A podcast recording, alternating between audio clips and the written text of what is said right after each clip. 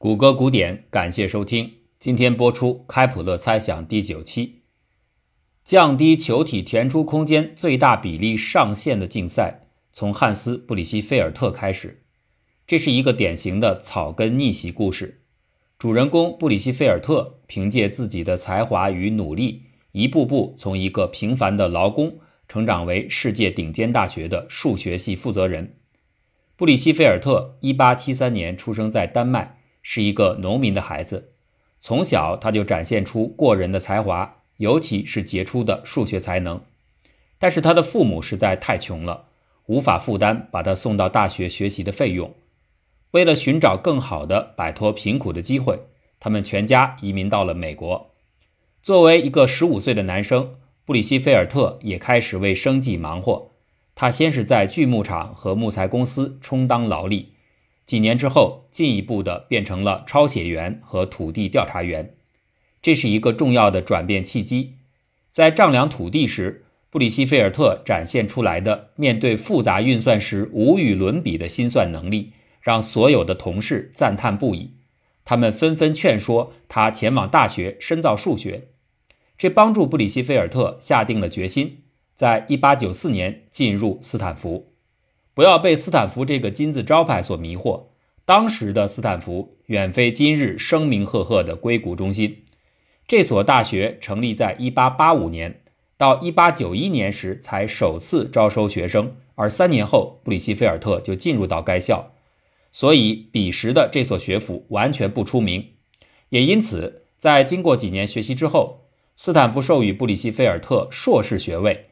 这是当时准备到世界数学中心的欧洲进修博士的通行做法，因为那个时代里德国大学的数学水平要高很多。实际上，大多数美国最好的学生都会选择这么做。可是去欧洲自用弥费，拮据的布里希菲尔特是负担不起的。多亏一位斯坦福教授格林的慷慨相助，布里希菲尔特才得以成行，进入到莱比锡大学学习。不到一年，他就提交了自己关于三维空间变换群的论文，并获得博士学位。返回美国之后，布里希菲尔特留在斯坦福任教。他一步一步地从讲师、助理教授晋升到联系教授、全职教授，最后在1927年成为整个数学系的主任，直至1938年退休。辉煌的职业道路堪称他个人的非凡成就。而更值得称道的是，正是在布里希菲尔特任内。斯坦福开始发展成为世界数学的前沿。一九一九和一九二九年，布里希菲尔特先后发表了两篇关于空间球体填充的论文。他使用一个极其巧妙的方法，两次降低了球体空间占比的这个上界。这个方法大致上来说是这样的：把空间想象成一个空盒子，在盒子里边填入等大小的球。每个球也被想象成为一个透明的空罐子，在这些球形容器当中灌进去沙子。布置沙子的方式很特别，沙子的密度呈现分层结构，越靠近球体中心的层，沙子的密度越高；反之，越靠外围的越稀疏。假设能够把这些球体切开的话，就会看到像洋葱一样的沙土分层。接下来扩大这些小球的半径。同时呢，也增大盒子的体积，让更多的空间产生，可以容纳增大的小球。这些球体之间有时可能会发生体积重叠，但通过巧妙的外层沙土的排布，可以解决冲突。即使有多个球在空间位置上相互叠加也没有关系。再接下来，只要称一下所有的沙球重量，用这个重量除以整个空盒子直接灌满沙土时的重量。就能够得到对小球空间占比的一个估计，因为此时的空间比被转化成了重量比。布里希菲尔特就是用这么一套出奇的称洋葱球的方法，算出了小球填充的效率上界，把它从百分之一百下降到百分之八十八点三。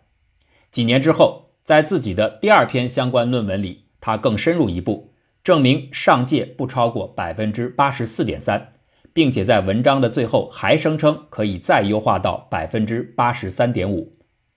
此前，高斯只是证明了小球的球心限制在格点位置时，开普勒猜想的正确性。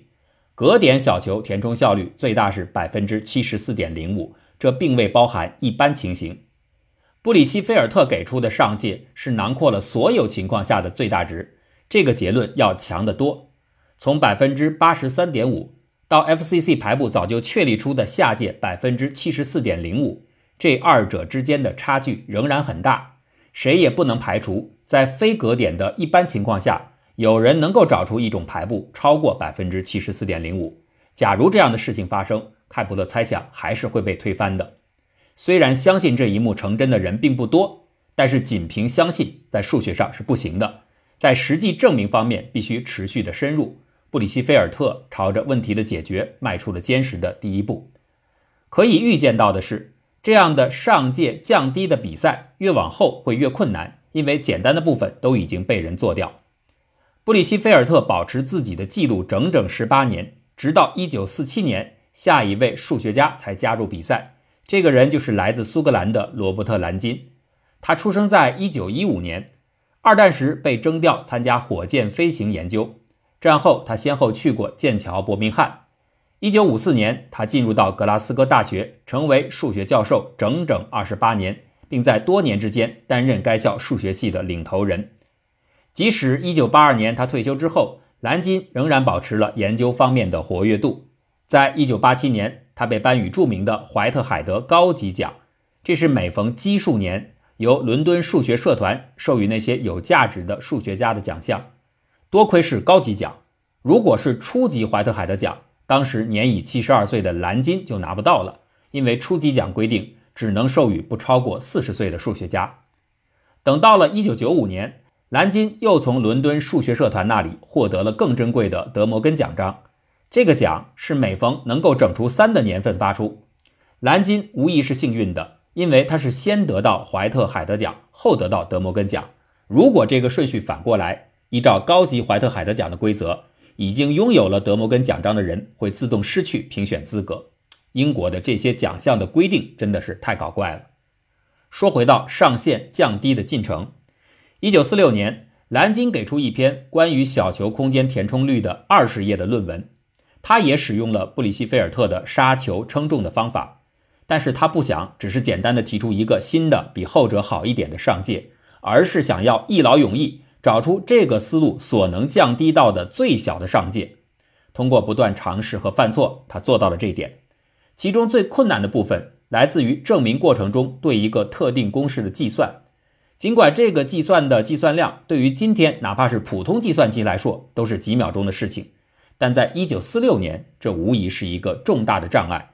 多亏剑桥数学实验室愿意借用自己的计算装置提供帮助，才使得蓝金绕过了障碍，得出了百分之八十二点七的填充率的新上限。刚才说过，这是布里希菲尔特方法所能达到的上限计算的极限。要想进一步的调降上边界，只能另寻他法。下面把问题带向前进的是前文已经出现过的一张老面孔——匈牙利数学家拉斯罗·托特。还记得托特提出的种树问题吗？他的方法证明了二维平面上开普勒猜想是正确的。取得这个成绩之后，托特没有就此止步。他在二维研究领域的宝贵经验，让他最有资格在三维问题上获得进展。托特并没有用什么转化成沙子重量的类似物理的方式，因为这不是他此前的研究思路。他仍然回到问题的纯几何面。托特注意到，填充球体时，不同球体间的空隙就像复杂的洞穴一样，形态多变，难以计算。如果能够像处理平面上的圆一样，把整个空间先切割成许多规则的小单元，使每个小单元内都唯一的包含住一个小球。那么这个时候，排布和计算规则单元的相互关系就会简单许多。由于每个单元唯一的代表了一个球，那单元的堆积就对应着球的堆积，完全可能推导出一个更为接近真实值的界限。托特决定在三维空间中采用沃罗诺伊单元。这个划分前面已经提到过，刚好就是几乎和托特同时期独立的证明了二维形式开普勒猜想的塞格雷和马勒使用过的工具。一种划分整平面的单元结构，只是托特在这儿用的是三维沃罗诺伊单元，也叫 V cell。考察各种可能的 V cell 时，托特最后选择了正十二面体。能够包裹一个半径为一的小球在内的最小正十二面体体积是五点五五零三，小球自身体积是四点一八八八，二者相除是百分之七十五点四六。如果说整个三维空间都被划分成了紧密排列的正十二面体，而每个正十二面体内小球占据了单元体积的百分之七十五点四六，那么所有的小球加起来就应该填充了全部空间的百分之七十五点四六。哎，等一下，这儿有一点奇怪之处。开普勒猜想不是说最大填充率不超过 FCC 模式的百分之七十四点零五吗？难道托特用正十二面体一划分空间？这个方法竟然证明开普勒猜想是错的，当然不可能。那刚才描述当中提到的百分之七十五点四六的填充率，明明大于百分之七十四点零五，问题出在哪儿呢？出在一个想当然的设定，其实是不成立的。三维空间不能够被完美的分割成正十二面体的堆积。反过来说，如果非要用正十二面体堆砌整个空间的话，中间一定会出现不贴合的空档。这就是为什么正十二面体单元内的小球占有本单元的百分之七十五点四六的体积，却并不是全体小球填充整个空间的比例，因为这儿的分母被低估了，漏掉了那些空档的体积没有计算。其实这个想当然的错误也实在是太容易让人想当然了。研究者到一九八零年代注意到了这一点，当时有一位雕塑师叫罗伯特·迪尔，他是从科学家转行成为艺术家的。他有时会从分子结构、数学对称等科学的现象汲取创作灵感。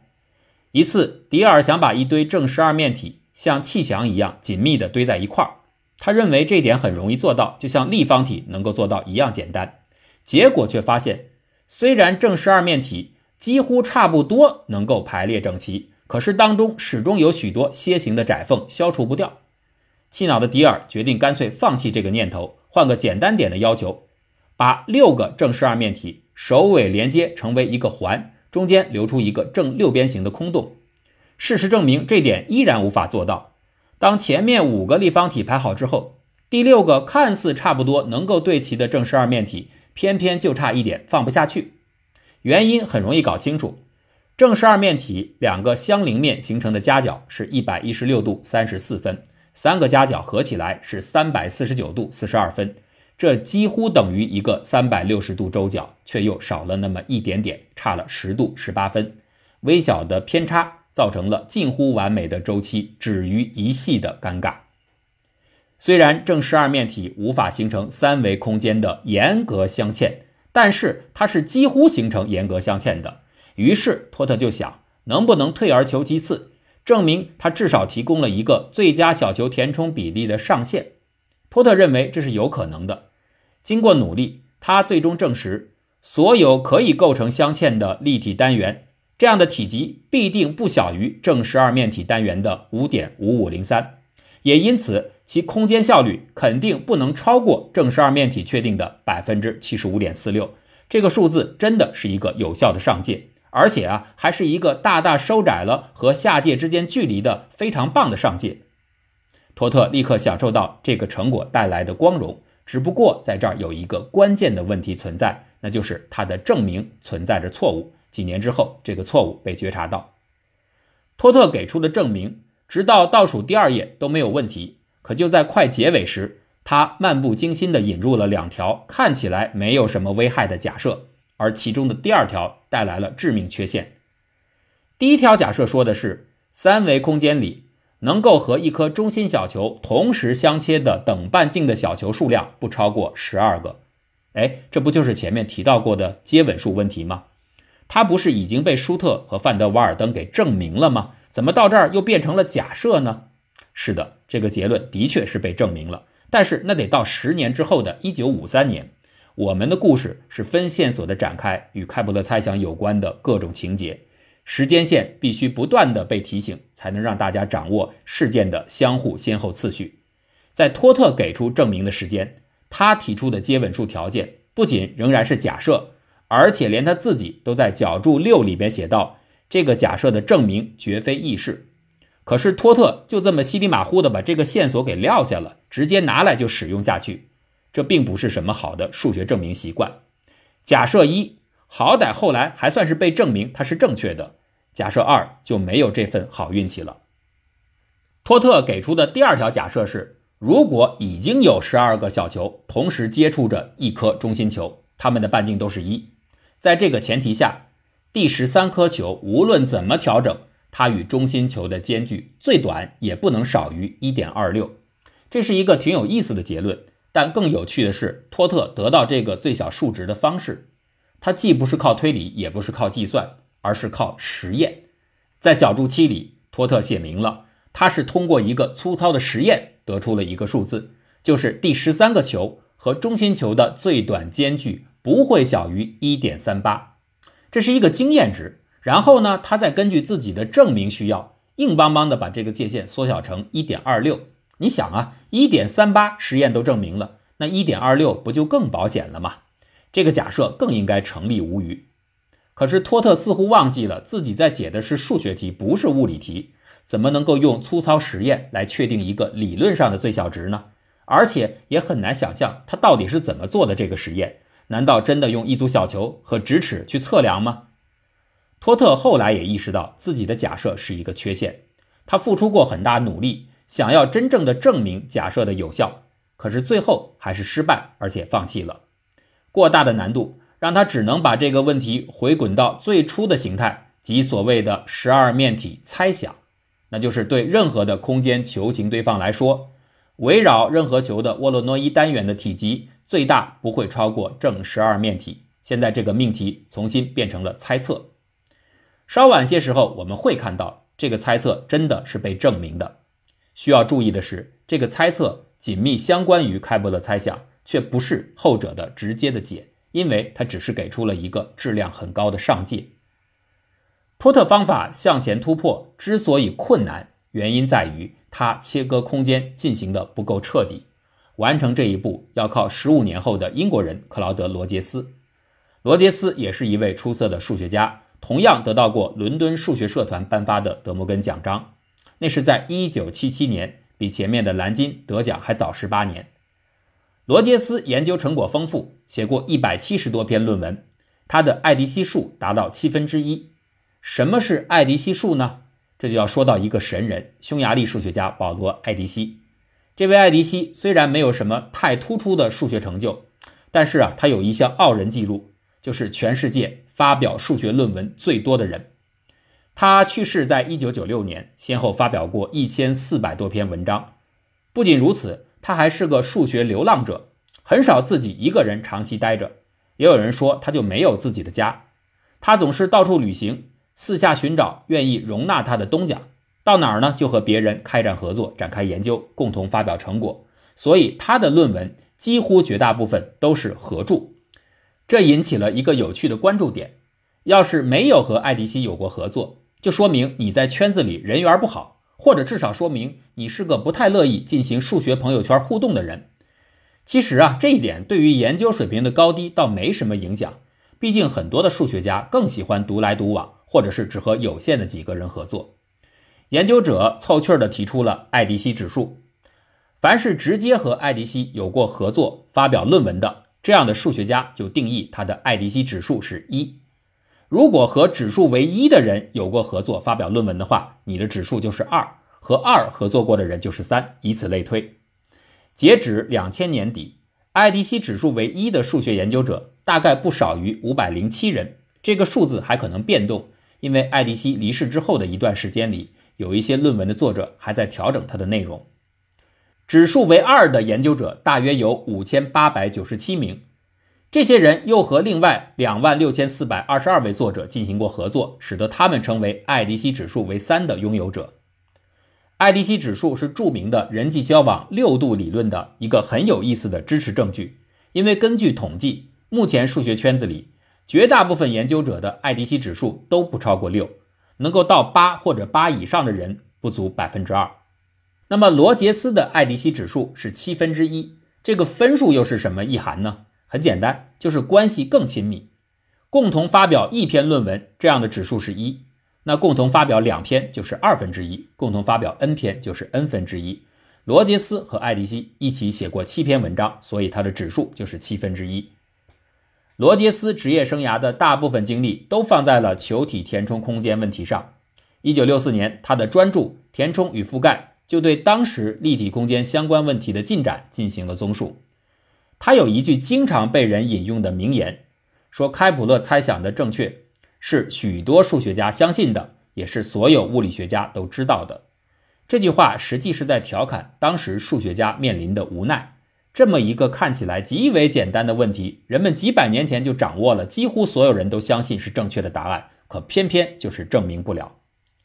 一九五八年，在伯明翰大学的罗杰斯发表一篇论文，里面提出一个新的填充效率的上界百分之七十七点九七。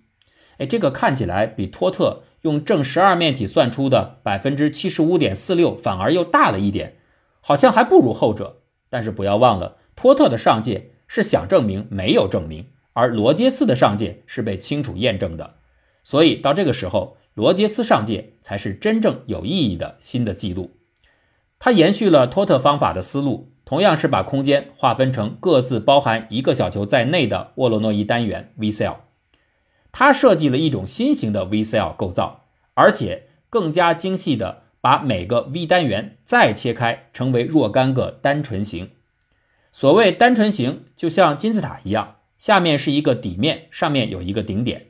底和顶通过棱连接在一起。罗杰斯按如下的方式把每个 V cell 向下拆分成单纯形的组合，也就是让每个单纯形的底面恰好是 V cell 的一个面，而所有的单纯形的顶点都集中在 V cell 的中心。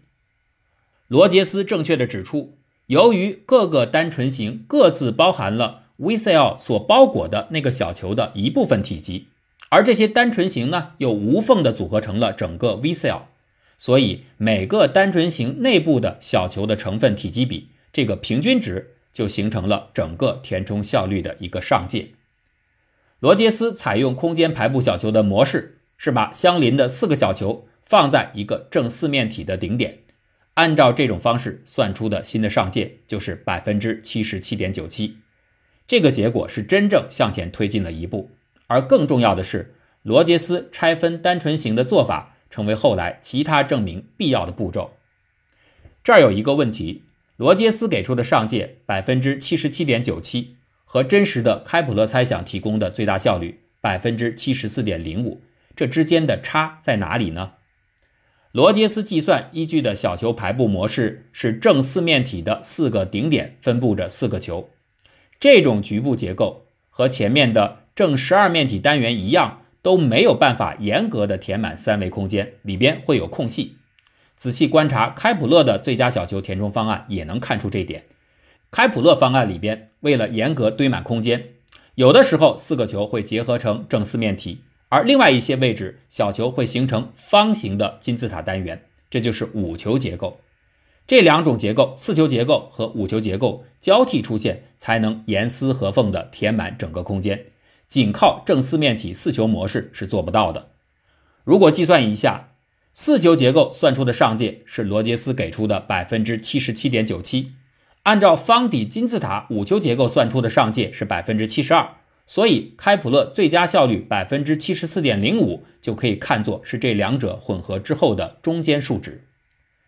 罗杰斯可以说已经把单元拆解方法推进到了一个非常精细的程度。连 V cell 都被小心的切开了，所以在将近三十年的时间里，他的记录无人撼动。要想继续降低上界，只能把切割空间的小刀再打造的更精细。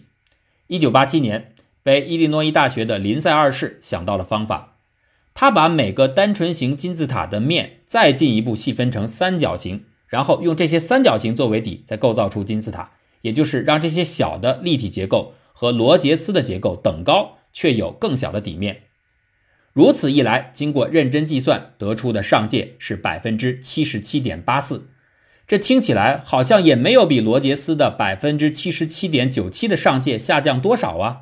对，因为按照这种方法，想继续压缩上边界的冗余，本来就是越来越困难了。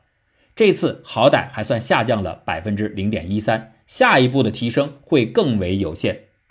道格穆德是在非营利组织麦德工作的数学家，七十年前，布里希菲尔特开创的杀球称重法被蓝金推向了极致，而穆德想的是把托特建立的 VCL 拆分法推向极致，找出这个方向所能实现的最小的上界。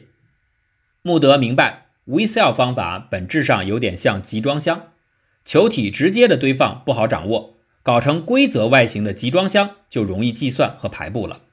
虽然集装箱不等于球体，但是作为包装，它可以用来估算容量的上限。什么样的集装箱更好呢？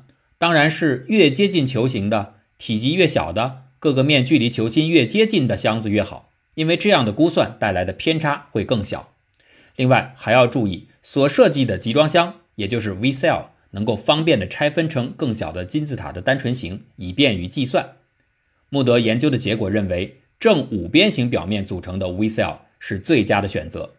他使用这种单元得出新的上限是百分之七十七点八三六，这个结果相较于罗杰斯的提升了不足百分之零点零一。可见这类方法到了这个阶段前进已经非常困难，下边得有重大改变才行。穆德没有退缩，他继续在已经很精细的 VCL 切割技术上精雕细琢。这种坚持啊，或许和当时的一段传言有关。有人说，穆德的对手林赛已经把记录提高到了百分之七十七点三六，尤其是后面还有一份来自林赛的手稿被散播出来，似乎验证了这种说法。只不过这份草稿从来没有被发表成论文，很有可能是其中有什么错误。后来林赛自己或者他的朋友提醒他撤回了稿件。无论如何，这个消息还是刺激了穆德的好胜心。他灵机一动地想到：为什么非要把 V 单元局限在以直线条组成的面为底面的设定之上呢？能不能用圆形底锥来进行计算呢？结果证明这点是可行的，只是这样的计算要求的操作精细度极高，特别需要谨慎处理许多的细节。穆德以此圆锥技术的突破，创下了新的上限的记录，而且这种对直线格局的打破。也让这一次上限的下调幅度空前的大，最后的球体填充率的上界降低到了百分之七十七点三零六。